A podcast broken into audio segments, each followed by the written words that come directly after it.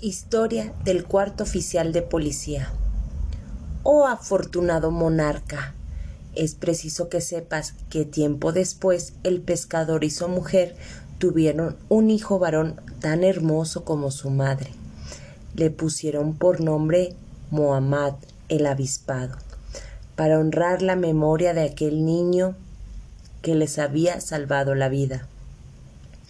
El sultán también había tenido un hijo y era de la misma edad de Mohammad, pero de horrible cara y del color de los campesinos. Estos dos niños iban a la misma escuela juntos. El hijo del rey era flojo y tonto, mientras que Mohammad era listo y dedicado a los estudios. Cada vez que el hijo del sultán veía a Mohammad, le saludaba de la siguiente manera, únicamente para humillarlo. Hola, que el día te sea propicio, hijo de pescador. A lo que Mohad le contestaba, Hola, hijo del sultán, que también para ti el día sea propicio, y tu cara negra como las correas de las sandalias viejas puedan blanquearse. Así pasó un año y todos los días se saludaban de esta manera, hasta que un día el hijo del sultán, ya enfadado, se quejó con su padre, quien no se atrevía a hacerle nada, pues recordaba las palabras del recién nacido.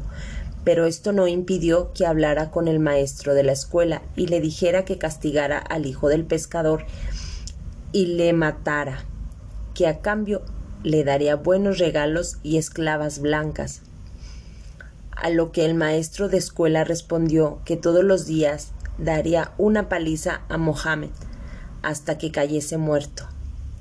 Al día siguiente, los niños volvieron a ir a la escuela y el maestro pidió que le llevasen su látigo y con él propinó tremenda golpiza a Mohammed en los pies hasta hacérselo sangrar, advirtiéndole que el día siguiente haría lo mismo. Mohammad, asustado, echó a correr a su casa, donde contó a su madre lo sucedido, diciéndole que jamás volvería a la escuela y que de ahora en adelante sería pescador como su padre.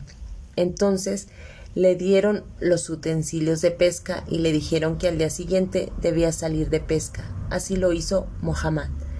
Al amanecer salió y tiró sus redes al mar, pero no pescó más que un pequeño salmón, por lo que se dedicó a asarlo y comerlo de almuerzo.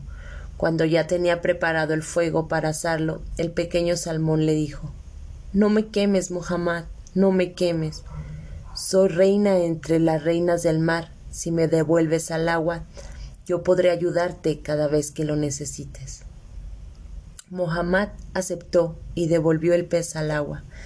Sin embargo, en el palacio el sultán se encontraba furioso, pues el maestro le había dicho que Mohammad no había regresado a la escuela y por lo tanto no le había matado. Le encomendó al visir que encontrase la manera de matarle, y éste ideó que el niño fuera a la tierra verde a buscar a la hija del sultán para que el rey se casara con ella.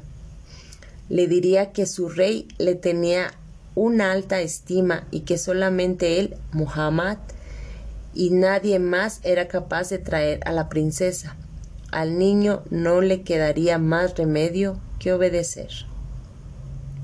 El rey aplaudió esa idea y le dijo que la ejecutara de inmediato.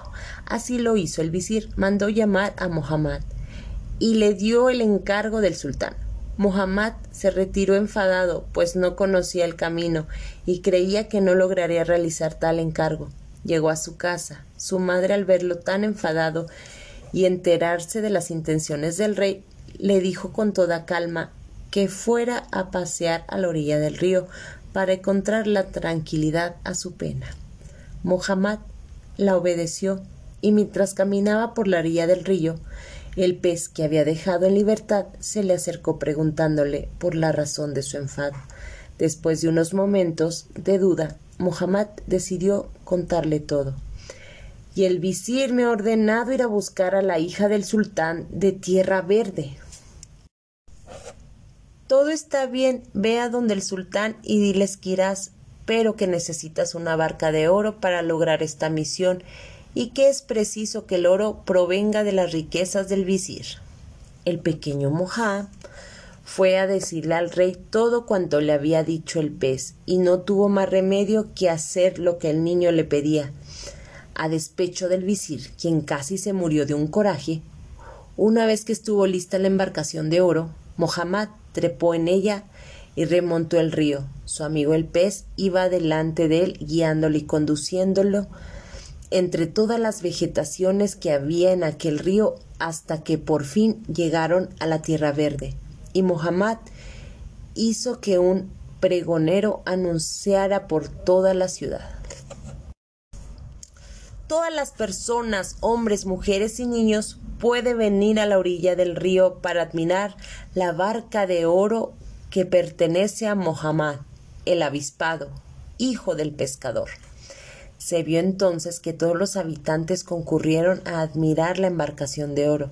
Durante ocho días permanecieron admirándola. La princesa, hija del sultán, no pudo reprimir su curiosidad y pidió permiso a su padre para acudir a verla.